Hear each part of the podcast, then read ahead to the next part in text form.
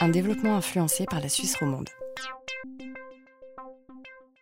Ce développement euh, ne se produit pas isolément dans la France et surtout, j'ai laissé entendre déjà que les instituteurs syndicalistes français, qui sont les porteurs de la réforme, il n'y a pas de doute là-dessus, hein, sont très influencés par l'étranger, en particulier par la Belgique, certes, mais aussi par la Suisse romande, et notamment ce foyer d'innovation euh, en sciences de l'éducation au pluriel et en éducation nouvelle que constitue euh, Genève à, cette période.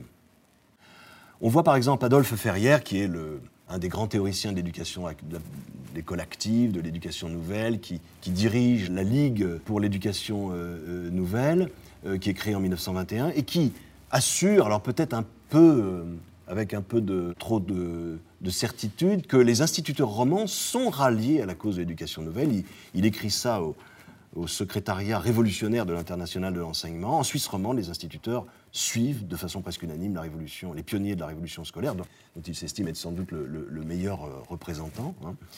Et euh, en fait, si on regarde bien les congrès de la période, alors j'ouvre simplement une réflexion sur euh, les hésitations qui circulent dans le corps enseignant. Effectivement, on voit les congrès de, Suisse romande être très enthousiastes au sortir de la Première Guerre mondiale pour développer une pédagogie nouvelle qui va être d'ailleurs très liée à l'éducation pacifiste.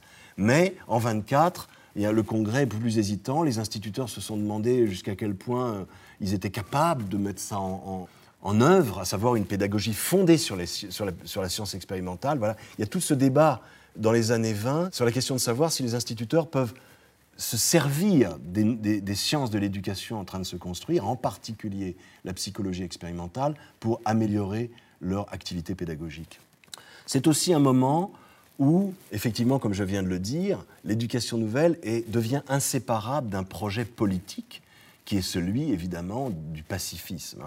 Alors, euh, euh, l'éducation nouvelle est mise au service d'une cause, ce qui peut être d'ailleurs, on est en train de travailler là-dessus en ce moment à Genève avec des collègues, euh, cette cause du pacifisme peut-être vient altérer les principes de l'éducation nouvelle, puisqu'il s'agit d'être efficace et peut-être parfois d'ailleurs un peu doctrinaire.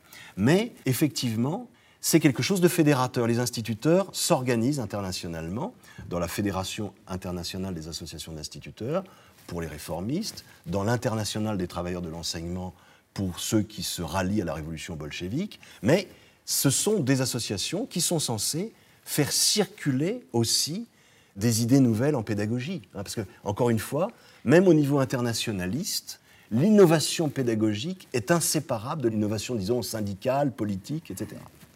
Je donne une autre illustration pour finir. Euh, au congrès de 1920, euh, le rapport d'Emmanuel Duvillard, auquel d'ailleurs faisait allusion euh, et Ferrière dans le courrier qu'on vient de lire, dit qu'il devrait y avoir, et on retrouve des projets un peu similaires dans le SNI au même moment en France. Hein.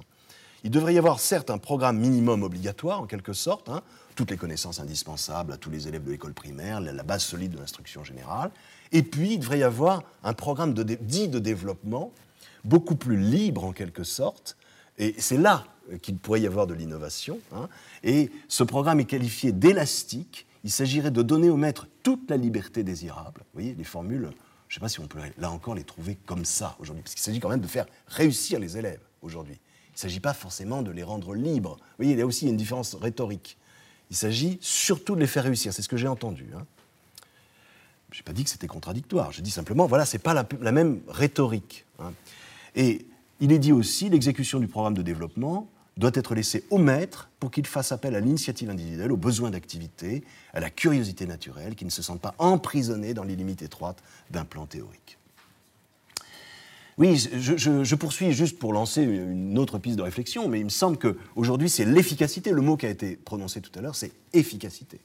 C'est pas élasticité, hein, c'est pas libération, je ne porte pas de jugement de valeur en disant ça. J'essaie d'observer à un siècle d'intervalle un changement d'optique dans euh, l'esprit d'innovation.